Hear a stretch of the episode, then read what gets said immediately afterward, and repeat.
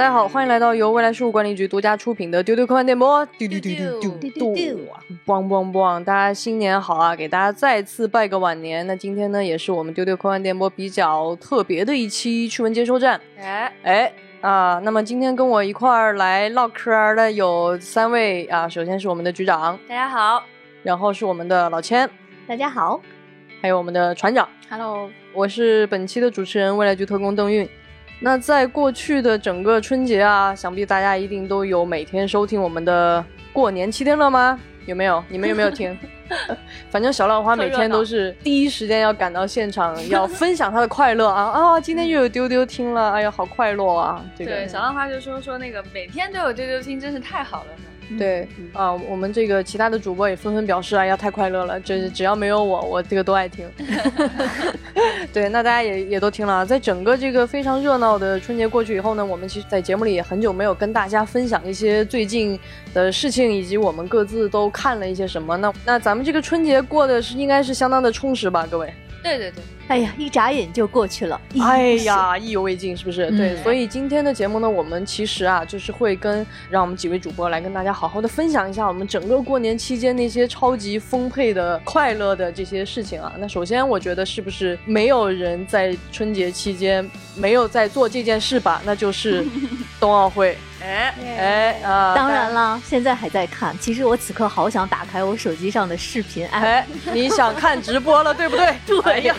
这会儿有我特别喜欢的项目。哦，对，大家在了解丢丢的各位应该知道，我们千老师啊，在咱们这个呃冬奥期间呢，已经荣升为未来局千指导 啊，因为千老师 对体育实在是太熟悉又太热爱了。然后我们甚至呢，老千啊，整个冬奥期间，据说你的手机是一刻不停的在响。对，比如说前两天短道速滑一千米决赛的时候，哎当时有很多判罚嘛。嗯哎呦，那会儿给老千忙的呀，就是大家此起彼伏，都在问我各种规则，嗯然后我在各种群里面在给大家当解说，说为什么会这样，他为什么会被判出去。就是那天开始吧，大家开始喊我千指导。对，我们今天也会维持这个称谓啊，我觉得非常适合老千，而且老千给你解说起来，有的时候哈，你会魂穿那个 CCTV 那种感觉，就那个声音、啊，那个那个正式的那个样子，是不是？千指导，我觉得以后给 给老千开一个直播比较好。哎，我们那天也在说，就是应该开一个直播，直接让千指导哎解说。不知道大家就是在看体育比赛时候的你们的习惯哈、嗯，我其实是能选择那种 clean 版的，就是无解说版的，我就不会听解说。啊，那咱看不懂。那是因为你有专业储是备啊，这个我不能，倒倒也不是，可能就是看体育太久了，就是嗯很希望能够安静的去欣赏比赛。嗯，我理解你的心情，我这跟我看电影时候我不喜欢看弹幕是一个道理。哎，是那种心情，对对对啊但但我现在很需要拐棍儿。但是我不得不说，我觉得这个整个春节期间，关于解说这件事情，大家也疯狂的爱上了一个人，是不是？是的哎呀，咱们这个 王蒙啊，是，哎呀，可太老好笑了，他那解说太有意思了。我也是被大家召唤出来，就是因为我刚才说嘛，我不太喜欢看解说版的。嗯，但也是，就是各位说这个王蒙版的实在是太好笑了，我还专门下了一个 app，然后投屏看。对对，那是我第一次，千之岛作为一个老体育迷，边看比赛边乐。我眼睛就是尺，不用回放。哎呀，太好笑了！就这儿给我看十遍。就这儿看十遍，对，就是我我们都在分享，因为短道速滑真的太激烈了，那个简直是瞬息万变，那个局势。老易就一直在群里说，老女士说，哎呀，我太不适合看这个比赛了，我的 Apple Watch 一直在提醒我心跳过速。所以在这种情况下，就必须要搭配王蒙的解说，就是你才能稍微缓和一点，缓解。一点那种高度紧张的那个状态。哦，王蒙太好笑了，就是他说话那个感觉，就仿佛他可以现场指挥，哎，对对对对对，可以可以穿透屏幕，让那个裁判听见他的声音。对对对，运动员也能听见。哎，对对对对，起来，起来，起速！哎呀，弯道！哎哎哎哎哎哎哎！然后一直拍桌，啊啪啪啪啪啪，太好笑了。我觉得王蒙解说好是为什么？嗯就是有很多解说啊，你就觉得他有点聒噪，嗯你们觉不觉得王蒙的解说他就特别合适？他没有废话，哎，他也在给你讲规则，但是他没有说一些废话让你觉得讨厌，就觉得说，哎，这会儿你可以不说话了，嗯不是。嗯然后，因为他带着那种很专业的主观的情绪在里面，是他给你一种比赛的沉浸感。对哎，绝对的沉浸。嗯说到了，对。Just stay.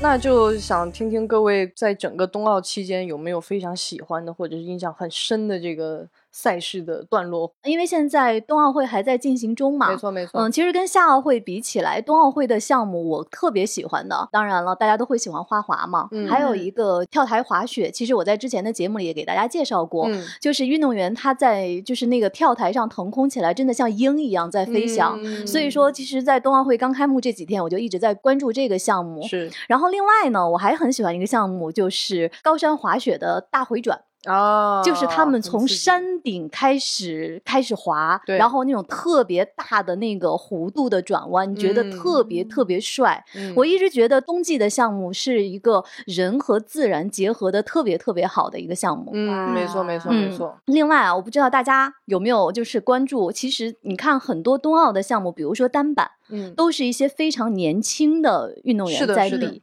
然后这些运动员他们的那种轻松感，就很多十六七岁的小姑娘，对对对对她比完一个项目之后，即便这个项目是有失误，但她都嗯会笑。是啊的那种轻松感，我每次看到这些，我都会特别感动。我觉得就是嗯因为我们平时在幻想作品里面也经常会说那种少年气嘛。对，我这两天在看的时候，我就在想啊，你说这个少年气到底是什么？嗯我们过去在说夏奥会的时候，就说我们希望跑得更快一点，跳得更高一点。嗯你看这些少年，他们在踩着他们的装备，滑着雪，去努力接近天空的时候，我觉得这个就是少年气，嗯就是那种不服输的精神。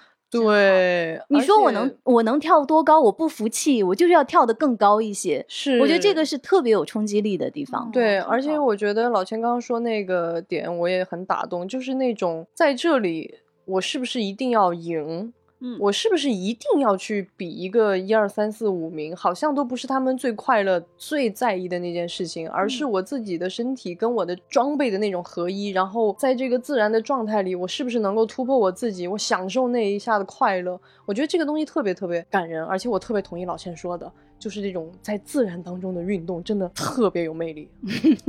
对，因为我 我也是很爱滑雪，所以我是充分的能够领悟那个魅力的。对然后因为我滑雪就不行，当我站在雪板上的时候，我就像被人突然点了那个穴定住了 一样。我旁边的朋友说：“你动啊！”我说：“我动不了啊。被点穴了，好像对对，太好笑了。就是其实我也是非常害怕滑雪的人，嗯呃，我特别的紧张，就是那种速度感哈。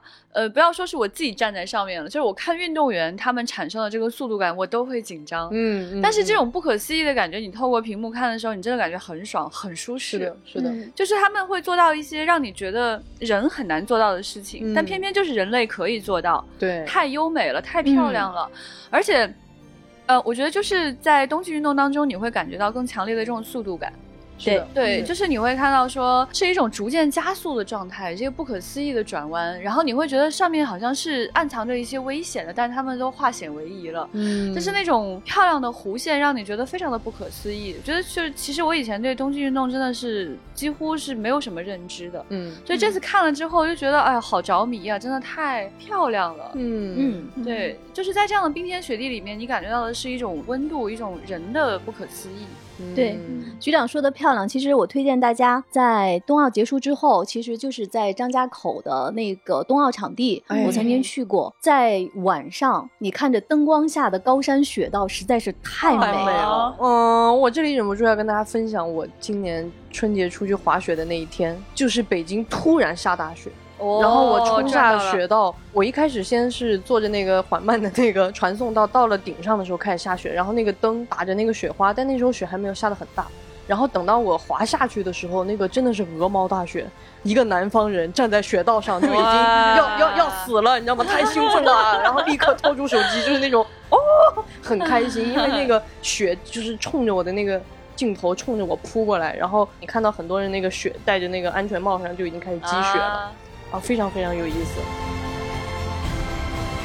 那船长呢？我知道的是你非常喜欢花滑，那整个这段时间你有什么印象特别深刻的吗？我特喜欢的是一个广告，就是本来可能国内大家现在对冰雪运动没有那么的了解和热衷，然后大家被这个冬奥带的，很多人说自己也想去试两把，对嗯哼，就有人说，哎，那个飞起来的是运动员，你是旁边那个摔倒的，对，然后很很多段子，然后有一个广告特别好，是一个爸爸带着孩子去滑雪，然后那个嗯。小男孩穿着一个恐龙服，他一开始就不敢去，我不去，我不去，然后嗯。他家长说没事儿，跟走路一样，哦然后我知道那个。广告，对，然后小朋友滑两下，高兴了，就啪一下摔倒了，哎，再来再来，然后最后他爸已经滑的没力气了，然后孩子还在说还要来，明天还要来，他爸说啊还要来，然后还说了一个什么明天要早点来，明天是不是？要早点儿来，特别可爱。好可爱对我，我觉得相信在今年的整个冬奥的开幕式，让大家觉得最可爱的就是那个摔倒的那个小朋友的那个短片，那个小姑娘，哦，太可爱了，太可爱了，可爱的要疯掉了。大家有印象吧？就那小姑娘，她站在单板上，，对，然后旁边还有一只小狗，对对对对对他摔倒了，那个狗一直在跟他讲：“你快起来呀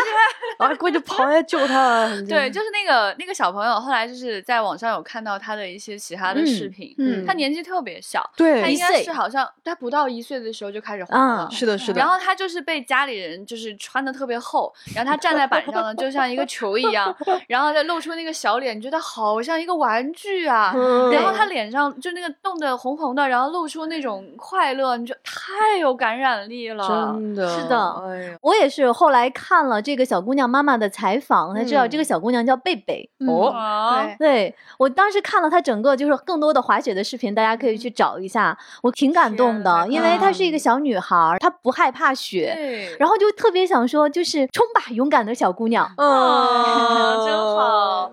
对我其实觉得这一次奥运给我的感受比较强烈的一点是，有在强调说希望更多人会加入这个运动。没错，对，呃，尤其在开幕式的时候，就是会强调这个人多元性啊，对很多人啊。是的。然后当时的主持人应该也有在讲这件事情，就希望能够通过这次的冬奥会，让更多的人可以加入到冬季运动当中去。没错啊，我觉得主题突然变成了这样，我当时特别的感动。嗯是的就是我们其实已经变成了一个更沉稳的一个状态。没错，呃，我们更渴望看见的是更多的人的参与，是更广泛的一种欣赏。对一种热爱。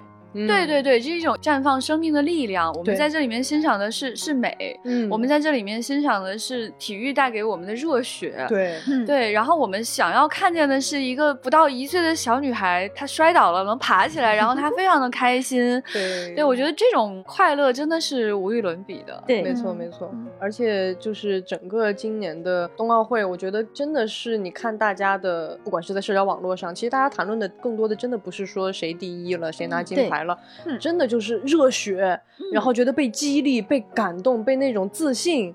就觉得很快乐，嗯。我觉得这种力量感在整个冬天真的是带着我们这样的力量能够走到春天，我觉得真的是太太幸福了，真是太。棒了。是嗯对，而且你就是走大街上，你能多亏今年北京比较冷，然后下两场大雪，然后走在大街上，你就能感受到那个快乐的体育氛围啊！就是北京二环那条河，就是它长长的河道，哦真的从西向东全都冻冰了。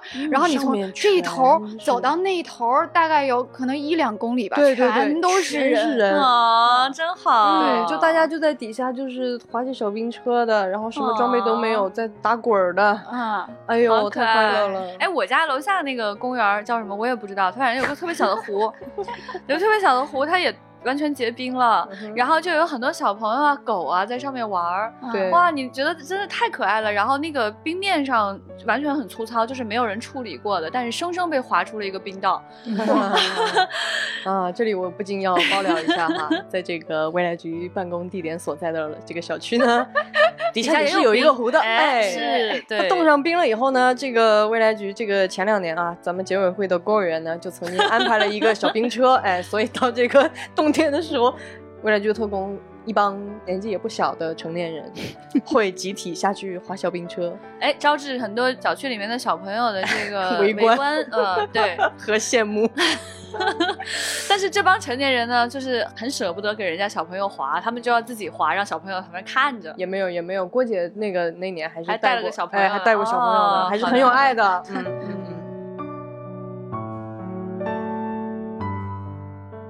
刚才因为说到开幕式嘛，对，其实今年开幕式有一个地方，那是我今年的最大的一个泪点，其实就是中国的那些河北山区的小朋友唱奥林匹克颂。唱团，哇马兰花马兰花，对对对，马兰花，马兰花，嗯，好可爱，因为大家知道，就是升五环旗合唱奥林匹克颂是是开幕式的一个一个规定对、一个嗯规定动作。我今年为什么觉得那么那么感动哈？因为大家知道，后来我们也看了报道，他是河北富平山区里面的这些小朋友，对山里的小朋友。然后你看到啊，这些中国山里的小朋友，他们穿着虎头鞋，然后特别可爱，他们胸前应该是一个龙的图案，嗯还是老虎的图案。在中国的新年期间，围着红围巾，戴着红帽子，他们用希腊语唱出了奥林匹克颂。嗯。巴赫今年说：“我们其实相聚在这里，give peace a chance。”嗯，你就会觉得说，奥林匹克精神真的是很伟大，它真的能让全世界讲着不同语言的人，他们汇集在一起。起。是的。对。嗯。真好，是一个特别有穿透力的精神。对。没，错，嗯，其实大家如果注意到的话，我们在奥运标语的展示上也早就从更快、更高、更强、嗯加上了一个很重要的，就是嗯更团结。对所以今年真的，我我跟老千是一样的，就是你看到那些小朋友，就是因为我看过那个张艺谋今年。他是冬奥的总导演嘛，嗯就大家在说让他去找这个孩子们的时候，大家想了很多的方案，但是后来张艺谋就说：“我想要这种有泥土的芬芳的这种声音。哦不愧是我们陕西人，其实很质朴，很可爱。是，其实大家可以去查一下马兰花合唱团的那个历史，真的也是非常非常的感动。他们真的是，就是音乐就是这样改变了这些孩子们的生命的状态，就是他们是一代一代的，从抗战的时候到现在，就是因为有音乐的这种力量，真的是非常感人。我当时觉得很感动，是因为我觉得首先这对小朋友来说是一个不简单的事情，没错，因为那是希腊语啊，他肯定之前是不会说的他要很努力的一个音一个音去记这首歌。是的，他可能在刚开始觉得他根本就不知道自己唱的每一句话那个音是表达的什么意思，嗯但是你看到他们的小脸上，他那么真挚的那个表情和声音，可好实在是太好了。对，就是我就觉得这一次的这个演唱真的感人，是因为他们不是那种端着的表演，，对，也不要整齐划一。嗯，这个时候你就觉得啊，真的是一种自信、一种舒适、一种渴望和平和团结的那种心情，就在这里就能体现出来。是的，嗯，我看过他们集中练习了一两个月，没有耽误学习，啊，特别好。这一次除了就是全程观赏了所有的中国人对这件事情的喜爱之外，我们还全程围观了日本人对中国人的围观。嗯，那这里就不得不请出我们这这个今天船长，一定要给我们好好哎讲一个这个故事一个 我们套娃很喜欢的套娃的故事，让船老师给你们从头到尾讲一下啊。这个故事呢，就是冰墩墩跟易墩墩的故事。我觉得可能还是要从冰墩墩的人气大逆转开啊，始说是的，是的，起。是的，就是首先是因为这个熊猫可爱，对吧？嗯所以它才会受到一墩墩的喜欢。就是，但是这个熊猫戏剧到什么程度呢？就是我们几个都是有亲身体会的，哼，就是我简直是这个大逆转的亲身经历者。这两天，未来局的特工们都在受到千之岛的各种奚落。太好笑了。前年就是二零年的时候，我们在首钢园办那个大会，当时那个园区里就有一个奥运官方商品特许专卖店店，确实哎是的，我没进去过。哎呀呀呀呀！那个店就是用门可罗雀来形容，一点都不夸张。是，因为它那个店的位置也不显眼，嗯在三高炉的背后。嗯，就是你如果不走过去的话，远远是看不到的。嗯嗯，而且呢，它是去厕所的必经之地。呃，是的，对嗯，对。然后当时你还是千之岛来讲，他是怎么拉每个人去看的，然后每个人都没有买的，因为当时那个活动呢，正好我在那边的时间最久。对，然后呢，我作为体育迷，我最早的时间就看到他了。哎呀，我觉得这地方好，所以大家每一个去到首钢园、去到三高炉的同事，我都会把他们带到那儿，嗯，就说这儿有一个好地方，嗯你们一定要逛一逛。哎，但是它门可罗雀到什么程度呢？就是你进到那个店里面，因为当然它那个店也很小哈，对对。就甚至有可能都没有售货员，很空。是呃，的，有就是有时候只有一个售货员，售货员非常自信，觉得没有人拿。对，就里面非常安静，你甚至都有点担心说他是不是没有开门。我每次把大家带过去，我就亲身介绍说这个是冬奥会啊，二二年就要在我我们这儿举办了，哎。所以这个呢，它是冬奥会的官方的周边。你看，这是吉祥物，它叫冰墩墩，就是真的是每次我把它介绍完之后呢，同事们就转身去了旁边的洗手间。就是钱老师比售货员还专业，就这个店员在那儿坐着也不介绍，对对，确实也没人去那个店里，贼店员就有一种这玩意儿确实卖不出去，算了吧。特别冷清，不想以至于努力了。对你进去都不太好意思大声说话，是的。就冷清到那个程度。对，我是买了三个，哎，对，是是这样的，当时就能够看到一些周边啊，就是有各种徽章，然后你觉得那个徽章做的还挺用心的，有的还是双层的，还能活动，对它有的小门儿、小窗户还能打开。嗯然后呢，你那个冰墩墩呢是经过一些蜕变的哈，我进去过那个商店好几次。它一开始呢是没有那个可脱外壳小小秃头的，是后来 这是什么名字？后来才有了，就是咱悠悠也买了的那种，嗯就是它里边是个软的，然后外面有一层硅胶的软壳的那种熊猫。以前是没有这个产品的，最早的时候其实就有一些比较单一的产品，嗯，然后还有一些灯啊什么的，嗯就是感觉也挺便宜的。我当时也心里一阵哇凉，说这东西啊，它能卖的好吗？对，确实是，就是因为因为经历了这样的一个过程，所以看到今天冰墩墩这么火啊，确实是感觉到了这个逆转。我就我看到它现在变成硬通货，我特别高兴啊，就有一种马后炮一般的高兴，就是我当时就觉得它超级可爱，然后我没等钱老师介绍，我自己已就是经买了，拿在我自己是先拐到那个店里面，就是其实我们几个都知道奥运会是有那种收集徽章和交换徽章的那个传统的。嗯当时我就说，我先买两个，我就觉得就是在它没火的时候，我就觉得它确实是一个挺可爱的小熊猫。当时我还用它的表情包，然后我介绍给所有人。后来那个文丽也开始用，后来带着大家一起用。就是当时大家觉得它挺可爱的，但是嗯没有想到他这么可爱，就是觉得普通啊，还行。对对对对对，嗯但是没有想到他就是可爱到可以变成硬通货的程度，嗯，对，这个戏剧性就是这么来的。然后我就是一整个假期都在追一吨吨的连续剧 对，来跟大家说说一墩墩是谁呀？对，他是日本电视台的一个记者，他本来叫易堂，对，然后因为太喜欢冰墩墩了，然后就直接给自己改名叫易墩墩。可能大家很多人都知道，就是他 最开始咋火起来呢？就是他第一天在那儿报道的时候，奥运赛事还没有开始，嗯对，那个日本那边内场的主持人说：“你给我们介绍一下今天的赛况。”他说：“今天没有赛况，我给你们讲讲我买的熊猫吧。”然后 对，他就跟我们 上班穿一个宅 T，然后外面套一个正式的那种西装或者对，夹然后克儿唰一拉拉链里面，一露出来六个冰墩墩，然后他就说：“哎，我今天没有赛事可以介绍，但是有六个墩墩可以介绍。”嗯，对。对，印象很深啊，就第一次看到他在那个网上的一个视频片段哈，就是他特别激动的举着那个冰墩墩，然后跟大家喊：“这个熊猫它真的是太可爱了，太可爱了，你们快买呀！我都替你们着急。不愧是来自日本的朋友，还是深深的知道这个。对他这个我替你们着急的这个感觉实在是太嗯真切了。对对，然后第二天他就去那个，就是奥运村里面也是有特许商店的。嗯然后呢，那个时候就已经很多很多人在排了，因为运动员什么各国的记者，大家都觉得挺可爱的，嗯就想买了可以寄给家人啊什么的。然后一墩墩就去买了一个那个靠垫儿，还有一个。反正买了几个，就 寄到了日本的那个演播室，嗯他寄得非常的快，还是中国邮政的，对，我们都看见中国邮政的箱子了。对嗯然后是在开幕式当天就刚好寄到演播室了，然后那个主持人就在演播博士开箱，然后他在那边就惊了，他说啊这么快寄到的吗？然后。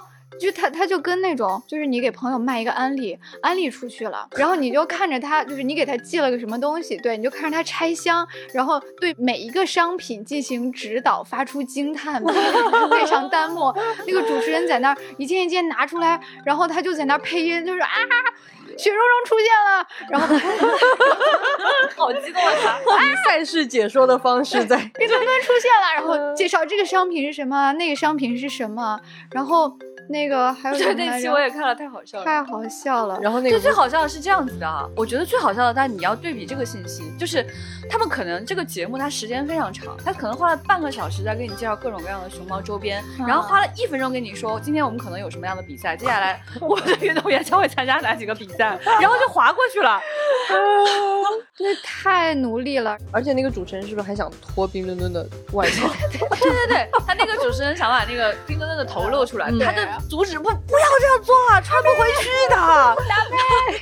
ダメです。然后那个他们想把那个呃靠垫儿主持人把那个靠垫儿给一个嘉宾说你坐一坐，然后吓死一顿顿。说ダメ，我心里ダメ，就是不能坐在屁股下面，不可以这样做。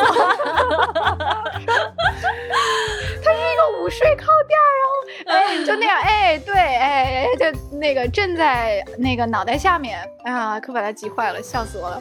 对，然后接下来发生了什么事呢？然后就套娃了，然后他就在中国火了嘛，然后他在中国火了的事情就被日本媒体报道了，然后然后中国媒体又报道了日本媒体报道了他的这件事情，对，然后日本哎媒体又报道了，就一波三折的套娃，现在全世界都互相知道了。对，他后来还放出了一些这样的视频啊，就是他在公交车上，然后有一些记者和志愿者就拉着他，然后大家互相用蹩脚的英语换徽章，我跟你换一个吗？我能跟你合影吗？然后旁边就有个人拍他这个全程走红的这个过程，他还跟镜头使眼色，觉得我红了。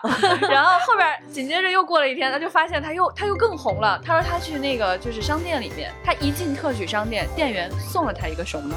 哇哦！他当时觉得，哎呀，这是粉头的待遇、啊，他就说这是怎么回事啊？这个我之前也就是有人跟我换徽章，这次有人送了我一个熊猫呀！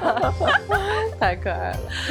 啊，真的，他一个人就是一己之力的嘶吼，带动了这个冰墩墩在全球的销量。是，然后后来粉头火了之后，那个官方也请他去拍那个宣传片，啊，对，然后前两天还把真的冰墩墩请到他们那个演播室，跟他一起主持节目。哦，你看，我觉得这个追事儿小偶像梦想成功了，真的还是对宅很有激励啊！你一定要够努力，对不对？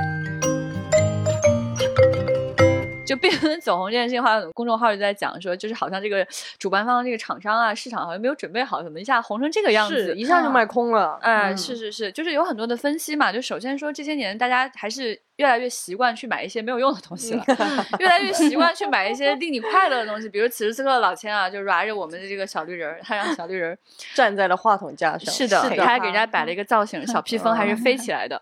对，就是大家越来越去理解说周边是什么含义，嗯啊，这个产品它能意味着什么。嗯再加上说就是这个熊猫它真的设计的不错。嗯哼，哎，第一次看到这个熊猫的设计的时候，我当时就有一种非常惊讶并且生气的感觉。喂，为什么呢？因为在此之前，我们本来给老作家设计了这样的一套外骨骼，啊，是我想起来了，是一套嗯流动的、柔软的外骨骼。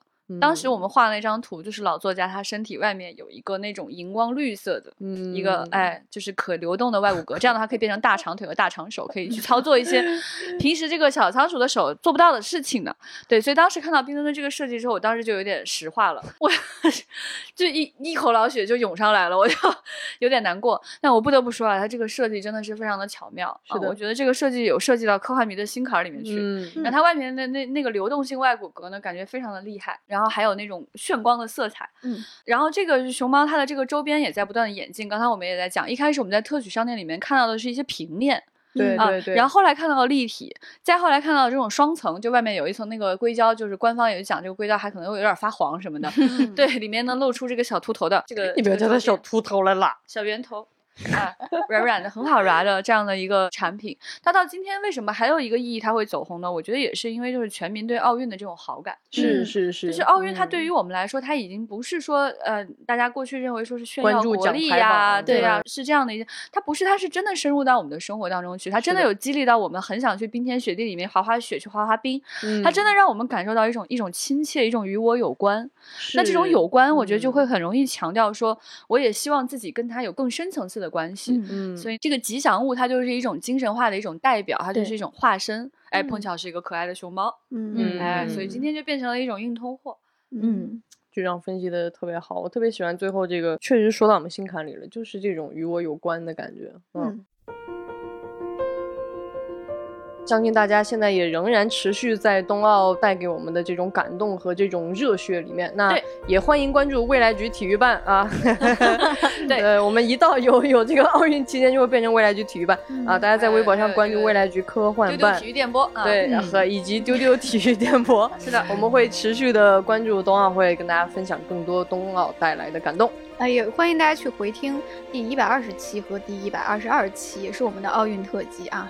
这个对，冬夏一起混着听。是的，哎，那两期奥运特辑还是我们特别火的几期，因为那个苹果当时刚好有新品发售，所以我们这两期丢丢在苹果上了之后呢，它就一直在持续在店内播放，对，就店内所有的苹果设备都有我们这两期哎，就节目。是利与美那一期，朋友们李宇美，对，大家欢迎大家回顾一下。好，那刚刚我们激烈的分享了我们整个冬奥期间的这种热血和感动啊，那其实也很想听听几位就是在整个的假期的期间，包括这一段时间，有没有看一些非常好的作品，可以跟我们来分享一下。看了很多作品，谈不上特别好。这个啊局长，你老是这样，你老是在一些假期去看一些不太好的东西，然后回到丢丢说啊，嗯啊，这个啊，嗯，也不推荐，哎 那个，嗯嗯，大家也不要看，讲完了之后说，其实不推荐对，。其实不是推荐。的了，对我过年的时候啊，我就在想，我应该看点让我高兴的东西哈。嗯然后呢，我就选了这个《红色通缉令》，它为什么会带给我快乐呢？朋友们，因为三位主演之一是盖尔加朵，哇，毫不意外。对另外两位是小贱贱和巨石强森啊。对，其实这个电影看了之后呢，就发现说，其实它更大的主角是这两位男性，盖尔加朵出现的不是特别多哦，但是呢，就是令人感到一种闲适的快乐的呢，是它确实很美，闲适的快乐 就在间隙，对它这个是加朵一出来你就毫无意义，这个剧情也没有什么可讲之处的一个，对，它就讲的是盗贼的故事。啊，我再多讲一句，它就剧透了。好的对，anyway 呢，我们盖尔加朵在里面的每一个造型啊，都是美轮美奂，哦，啊好不，可思议。不可思议。对，怎么这都美？啊是的，是的，就是有这个非常惊艳的黑色的泳装造型，然后有非常酷的在丛林里面的这种户外造型然后还有这种在晚宴当中穿着这个白色的连体裤的这样的造型、嗯啊。关键是在这样的造型之下呢，每一次呢都很能打，这两个人呢看起来都打不过他，这 一点令我感到非常的满意。呃，拿捏了，我只能说，是的，对于这个剧情再走一步呢，就油腻下去了啊。那再讲讲它里面发生了什么呢，也不好讲，因为好像也没有发生什么。嗯，啊，但就感觉呢，就基于他的这个人设呢，基于他现在这个走向呢，很有可能还会继续拍。嗨啊对，就是他应该就是网飞去年拍的一个通过自己的大数据运算出来，感觉这样比较合理的一个片子。那算出来之后呢，结果拍出来之后真的很合理，它这个就是点击量真的很不错，然后它整个这个评分呢也不能说不及格，接下来还是很想看的这么一个东西。哦 OK，我祝福他继续拍下去吧。嗯哎，马上要上一个盖尔加朵的新片，新版的《尼罗河上的惨案》，是的，我看了那个，个烂番茄的指数现在是百分之六十九。还可以。作为一个这么经典的题材来改编的话，还是不错了。嗯，嗯，没关系，反正就是都行。只要有盖尔加朵，盖尔加朵美就行。那千老师呢？我其实这过年期间啊、呃真的是只看奥运会了，然后过年的前半程都在准备看奥运会。哇哦，对对对，这个准备是怎么个准备法啊？就是准备，就是从心理上到精神上到情感上，已经进入不到别的那些剧作或者电影的情绪里面了。啊哎呀，你看我们老钱太有意思了。哎但是我过年期间做了一件事儿，就是我出去玩儿了。哦哇，嗯你真棒我在大年初一那天去了故宫。哦，！哎，是不是人 Nice 挺多的呀？对，这个就是我特别想给大家说，呃，我不知道你们的一些经历哈，就是有些地方你去过之后不想再去了。嗯嗯嗯，但是我这一次去故宫，因为我我我想了一下，我上一次去故宫应该是在一八年左右。嗯你看，隔了这几年再去哈，因为再往前也是去过，去了这么多次。但是当这个大年初一，因为北京的天气其实过年期间特别好，对对对，特别灿烂的阳光，嗯特别蓝的天。我在那个阳光下啊，站在太和殿的广场上，我看着太和殿，我还是受到了震撼。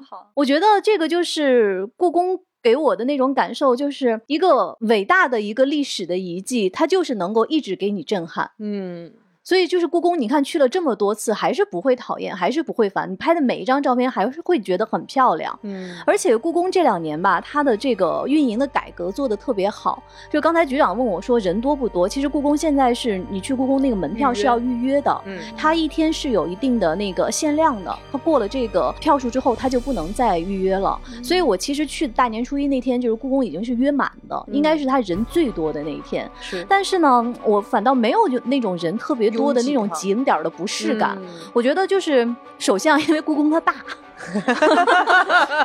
咱就是说，对，咱就是说它大，那么多人撒进去吧，也不显得某一个地方特别拥挤。嗯，再加上故宫这两年它的那个运营就是做的特别好，你去洗手间也好，去就是休息也好，就是没有那种长时间的排队的不适感，所以说它整个那个游览体验也特别好。嗯，我推荐大家，如果在北京没有地方去的话，你可以隔三差五去一下故宫，还是可以去故宫。嗯，我当时冬天从故宫门口路过了两趟，确实没进去，但从外边看落着雪的样子，哇，也是非它确实常非常美。对，每个季节景致也不一样，然后在不同的天气加上那个那个建筑，拍出来感觉总是不一样。是的，嗯是的，是的。嗯。那船长呢？这个有没有什么要跟我们分享的？每天净看冰墩墩了。啊，冰墩墩，我每天的工作，第一看冰墩墩，第二是给大家起科幻春晚的标题。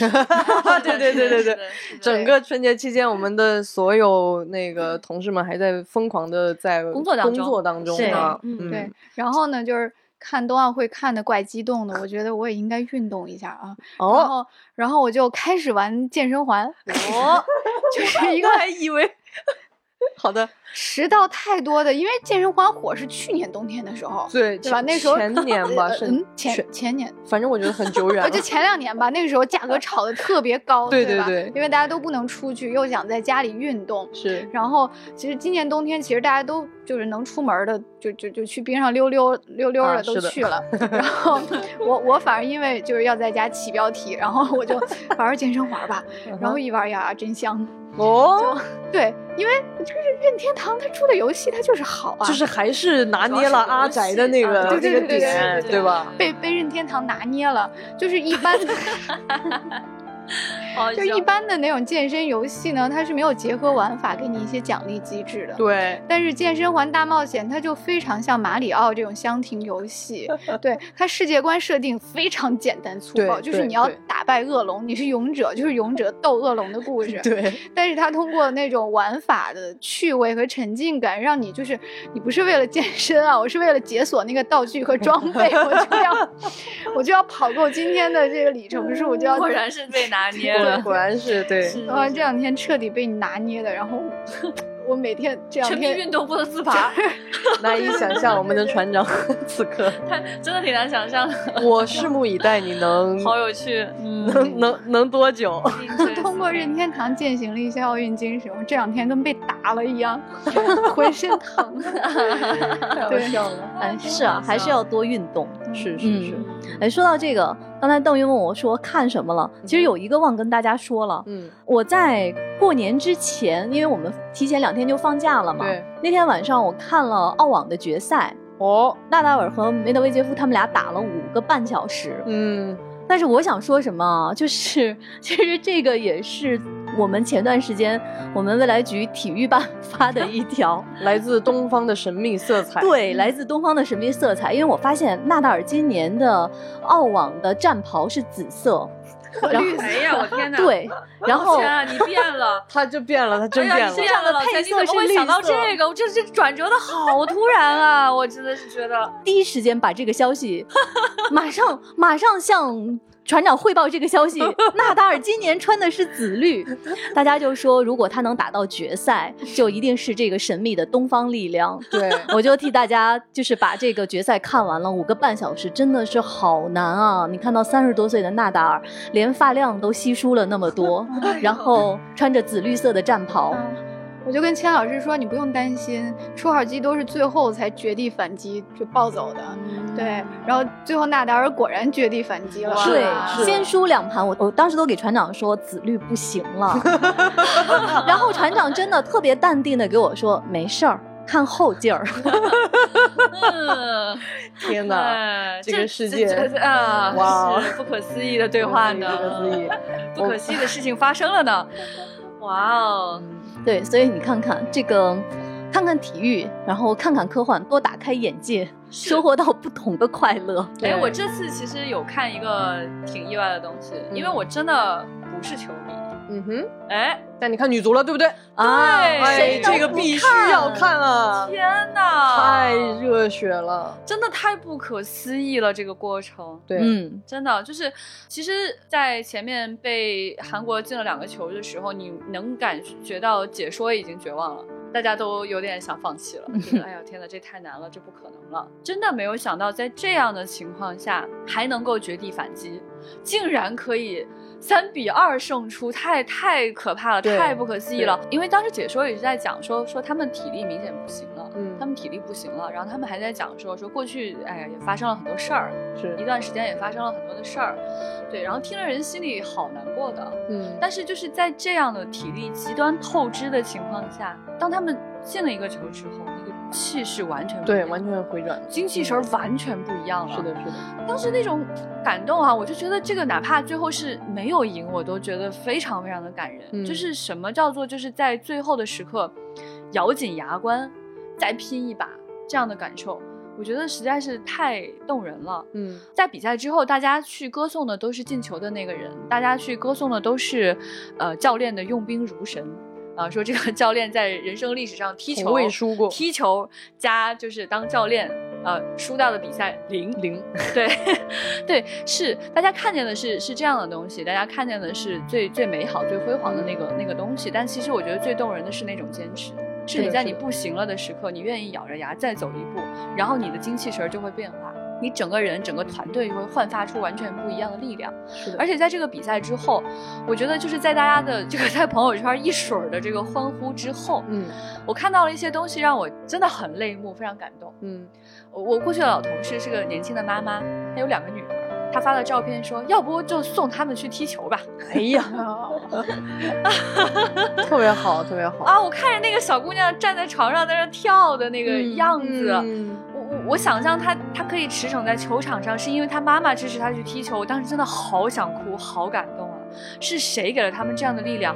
就是因为在赛场上，这些人他没有放弃，他咬紧牙关再进一球。嗯，是的，是的，我觉得说特别好。其实我小的时候是很爱踢球的，就是那个时候中国女足非常巅峰的时候，就是我们小时候，就孙雯他们那个时代，嗯是我小的时候是啊，也也是一度是非常爱踢球的。但是在这次看比赛的时候，我就觉得就是局长说的那种不放弃的精神。其实我跟你的感觉不一样，就是在因为我看了半决赛，然后到决赛的时候，我看到他们呃先输了两个球，但是你听见每一次对手进球的时候，咱们的姑娘们会在场上大声的喊再来再来再来。就是没有觉得这是什么不可能完成的事情，我们一定要就是要坚持到最后一秒，绝对不会放弃。是，而且我有两个瞬间我特别特别喜欢，其中有一次对方已经非常危险的射门，已经逼到了我们的门前，然后那个守门员朱玉，哇，他好帅，他真的是用脸顶对，解说都说眼睛都没有闭，因为很多遇到这种急速情况，你本能会闭眼，然后会会。你可能身体会扑，但你会闭眼。然后他说，眼睛都睁着盯着那个球，然后把它扑出去，打出去以后，然后另外咱们的一个真的是用脸撞啊！对，真的是马上背上手，直接就是觉得我就要用任何方式，用脸都可以，我要把这个球挡走。哎呦，那一刻你就觉得那种感动，就是怎么说呢？我已经我已经词穷了。我觉得就是真正的体育精神和一种真正的顽强不服输，就来自于这里。而且我非常非常高兴。有很多的女性受到了这种相同的感召。其实整个今年大家都看到了，没有什么事情天生女性被隔绝，它只是你从前没有看到过。所以当我们被看见的时候，就像你说的，妈妈可以跟女儿说：“你去踢球吧。”这这不是什么不可以做的。呃，我觉得在在那一刹那，就是你都给到激励的人，真的不仅仅是一些孩子，不仅仅是喜欢体育的人，是的，是是给了所有人一些力量。对嗯，呃，其实那天晚上啊，女足决赛之前那天下午，呃，我看了中国女乒，就是女啊子冰冰球球队对对日本的一场比赛。其实中国女女子冰球队已经十二年没有进入过奥运会了。嗯今年是重返奥运赛场，然后那场球呢是打到了点球。冰球的这个门将哈，呃，就是我们中国，呃，我我不知道大家之前有没有看报道，就是中国女兵的门将，她的那个护具腿上是，哦她画了两条龙，龙对，然后她的头盔呢，她的头盔是老虎，对，然后你看到他嗯守在那个门前啊，就是因为冰球的那个点 球不像足球的点球一样是打一个定点，嗯就是那个攻方他要就是打着这个球从场的这一边冲过来，嗯然后一个一一个射门动作，但是我们中国的这个门将这个女孩就五轮没有让这个球进一个。嗯你看到那个女孩子站到门前的时候，那种感觉就是你过不了我。嗯，我当时看到那儿，我就觉得特别特别感动。是的，然后说到这个女孩子从事体育，其实这两天因为北京的这个关于冬奥的呃广告特别多，嗯。我今天走在路上，我看到了一个广告，是一个小姑娘嗯。穿着冰球的装备，她的广告语是：你觉得女孩子打冰球很少吗？是嗯因为你没有来过冰球场。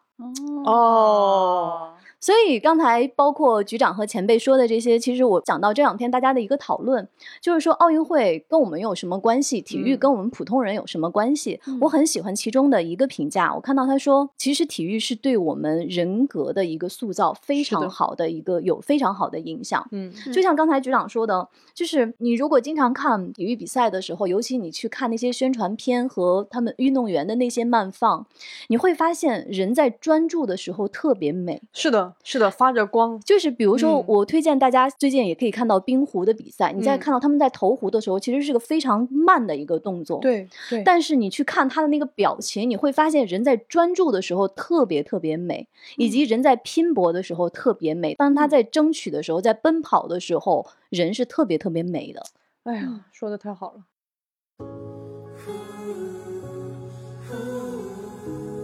年春节还发现一个很有意思的事情啊，就是过去一段时间其实电影院都挺冷清了，嗯是，有很多电影都 一直撤档，上不了，各种各样的问题。嗯我其实挺担心春节档有什么东西可以看的。嗯哼，然后我走进电影院，我发现，哎，春节档有挺多东西可以看的。对对对啊，所以你看了什么少？对我看的是呃《奇迹》，就是啊文牧野野的这部嗯电影，易烊千玺主演。嗯哼，这个电影它的主要故事讲的是发生在几年前的一个深圳的拼搏的故事。嗯哼，呃，深圳就是这样一个地方，就是不问出身，不管你是谁，只要你愿意拼，愿意咬紧牙关，最后胜都会是属于你的。嗯对这个故事其实挺可爱的。然后易烊千玺呢演的是一个年轻的小哥哥，他的父亲早年就离开他们家了，他的妈妈已经去世了，嗯，家里只剩下他跟妹妹，然后他没有完成大学的学业，在这样的情况下，他用什么样的方法可以给妹妹治病？妹妹得了重病，需要好几十万去治病，所以就是把这个小孩啊逼到这个关头上，没办法了。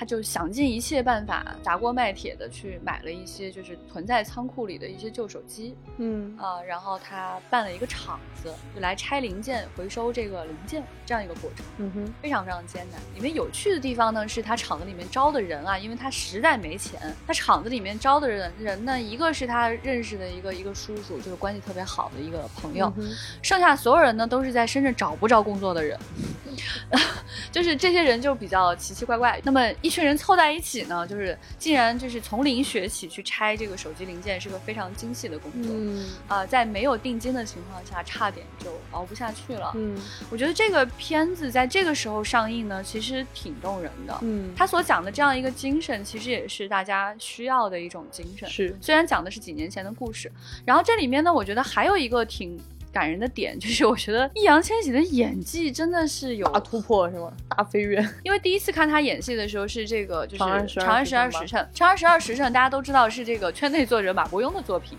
所以当时这样的一个带有科幻色彩的古装片儿，我们就特别的关注他。所以当时就有很多人夸这个易烊千玺的演技非常的棒哈。但我看了之后，我觉得顶多就是没拉胯吧，就是说，呃，跟其他的老戏骨在一起的时候他没有差。但第二次看他演戏的时候，我就感觉到很惊艳。少年的你，少年的你》，他跟周冬雨的对手戏。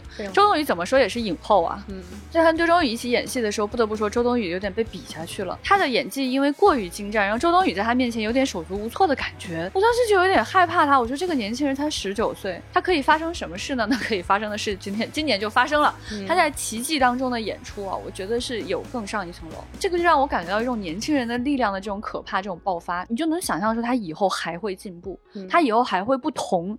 这种带给人希望的感觉是在戏外带给你的一种激励。嗯他在戏里面有一个镜头，我印象非常深，在影片结束，大家都知道他当然是顺利的结束了第一个任务。这个手机厂的这个老板啊，呃，跟他预定的这批货嘛。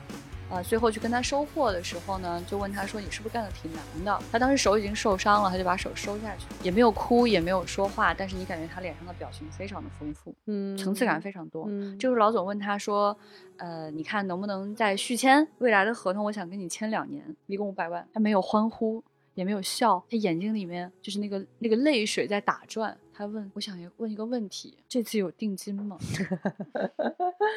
OK，对，就是台词当然是好啊，嗯就是剧本啊，这个宁浩监制的剧本绝对是扎实的。嗯但是你要去看他那个表情里面有多少层意思，嗯我觉得这个表情可以发生在一个二十岁的一个演员的身上，我觉得他非嗯常了不起。是所以我觉得他接下来有可能为为大家奉献的演出真的是太值得期待了。嗯更重要的是，我发现了啊，刘慈欣的《中国太阳》，假如要找水娃的话，哈，已经诶找到合适的人了，特别有趣。我跟你从讲，未想过此前是的，在这个影片当中，千玺扮演的这个角色，他有一个生存技能，除了会拆手机之外，他还会擦玻璃。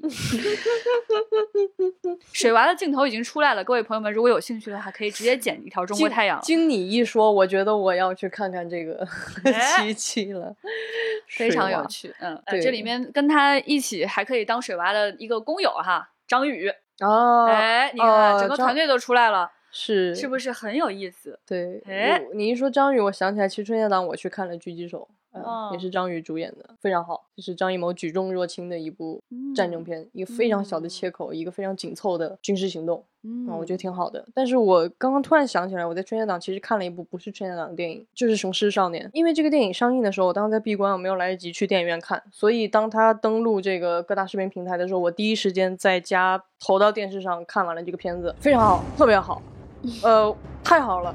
为什么它那么那么的好？因为其实动画这个媒介，大家在前几年已经经由大圣，然后哪吒，包括白蛇的这个其实神话的这些东西，我们已经觉得中国的动画的这个，尤其三 D 的这种国创，大家已经觉得它是一个非常好的水平了，而且表达的故事也是大家非常非常喜欢的。那在这一次，通过动画的媒介，通过一个最有想象力的媒介，它竟然讲述的是一个现实题材。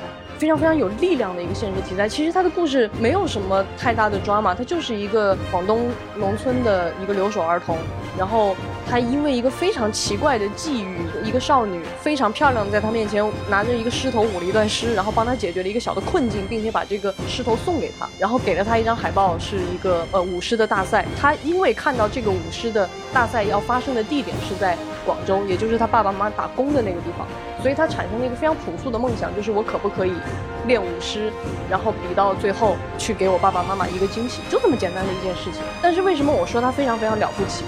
这样的一个现实主义的题材，这样的一个深度，这样的一种非常强烈的人文关怀，它没有诞生在一个真人电影他，通过动画的手段，竟然去拍了一个这样的片子，太令人感动了。而且在这个片子里面，你就能够看到那种少年的那种不服输的劲。其实这个电影，我后来跟一个导演朋友就是交流过，他跟我分享了一个观点，我非常认同，就是这个电影其实有它非常残酷的一面。就是他没有走那种传统的商业片那种超级圆满、超级和谐、超级就少年超级逆转，在最后的那个瞬间，我们的少年想要去挑战一个不可能的高度。这个电影的处理并不是像很多的商业片一样，他突然就开挂了，他突然就成功了，他接近那个成功了，他想要跳上去，但是他落到水里，但是他把狮头挂上去。其实就是在这个瞬间决定了这部电影它不是一部普普通通的讲述一个俗套的抓马故事的商业片，而是一个非常具有深度的、有它的残酷性、现实性的一个高度的现实主义的很好的作品。这是我非常非常敬重它的原因，而且它是一个动画片，我们用这样的媒介来拍了一个这样的片子，我觉得是很了不起的尝试。我也非常希望大家都可以去看一下这个电影。对，那刚刚我们都分享了非常多大家在假期里看的东西啊。其实可能大家会呃有点很奇怪，说这一期资讯在哪里啊？对我刚刚一开头其实也说了，这是一期比较特殊的趣闻接收站，因为丢丢科幻电波呃在大家的陪伴下走到今天，其实我们也有在这个录录制节目的过程当中，我们也会有一些呃不一样的想法。那其实。呃，关于这一次，就是我们就很想做一个直白的尝试，就是我们会有一些节目，就像今天这样，我们跟大家分享一下，很透彻的、很饱满的跟大家分享一下我们各自在呃最近的一些，不管是感悟，还是我们看到的一些希望推荐给大家的作品。嗯，对，就是讲一讲我们的日常。是的，嗯是的。嗯，一些分享聊聊。对，因为其实，在之前做过两次的调查问卷，其实嗯关于主播分享这个环节，还是有很多听众朋友给到过这种是的呃意见，就是说，哎，还挺喜欢这个部分，也也希望多听一听。对，所以我们把这个跟资讯做了一点点的小小的切割啊。对，对我们有时候在录的时候也会发现，呃，我们在资讯前面的那些分享的部分，有时候大家好像没有说过瘾，嗯，或者是有时候日常确实是在关注一件好玩的事情，是的，是的。可能没有一些机会能给大家讲，那我们就说，索性我们就来再干开一个脆来个，对，哎给大家来分享聊一聊。对嗯对对对，所以大家也可以期待啊，以后我们可能会除了分享各种作品啊、书单啊，大家嗯习惯的东西以外，我们也会聊很多比较有趣的事儿。比如说，嗯下次我可以跟大家展开讲讲我的滑雪经历哈，这次 怎么摔的啊，这个摔的经验等等。那也在这里给大家做一个节目预告啊，下周二正好是咱们的传统佳节元宵节，哎，我们会给大家上一期有趣的节目，因为元宵节的前一天呢，又是一个大家都。过的很很喜欢的日子叫做情人节，很喜欢的日很子，喜很喜欢过的节日，还行吧？我觉得大家对对吧？是是是，对对对所以我们所我们就打算把它就是合并了。对，合并一因为之前想了元宵节呢是聊点吃的呢啊，还是怎么着？对，不如干脆就一起过，挺好是的，是的，哎对，所以这一期呢，我们就是想跟大家好好聊一聊这个科幻中的这个感情，对或者说是幻想作品当中的爱情。幻想作品的。啊、就是很多人都会觉得说，哎呀，什么这个片子它是讲爱情的，披着科幻的外衣。我们一直很想跟大家说，没有那么多外衣可以穿。是科幻科幻不是一个服装品牌，哎，是的，所以说呢，就是这个在科幻当中讲感情，其实是一件非常棒的事情。放在哪里啊？有哪些例子？我们下期跟大家好好分享。对，所以记得下周二来锁定丢丢爱情电波啊，有点恶心。对，丢丢观点电波不是元宵专电波吧好不好 元宵专题节目啊，对，我我觉得午我夜节目的感觉就来了。对 我觉得我一直到下周或者下下周都还会是丢丢体育电波。对对对，我们千指导会持续在线，你们说的这些作品，可能我得奥运会结束之后 再去哎，看，没问题。才能换台。所以也欢迎大家今天跟我们互动一下啊，在各个平台你能收听到丢丢的各个平台的留言区，以及在丢丢科幻电波听众群，都欢迎跟我们互动一下。就是你在整个春节期间有做过哪些你觉得非常有意思的事儿，或者是看了什么觉得很可以值得给大家分享的作品？去了哪儿啊？或者哎对是什么炒了火锅底料啊，什么都行。哇，这那我也有，我也炒火锅底料。讲完滑雪，就来给我们讲这个火锅底料的事儿。可以。哎呀，我这个人嗨，说不定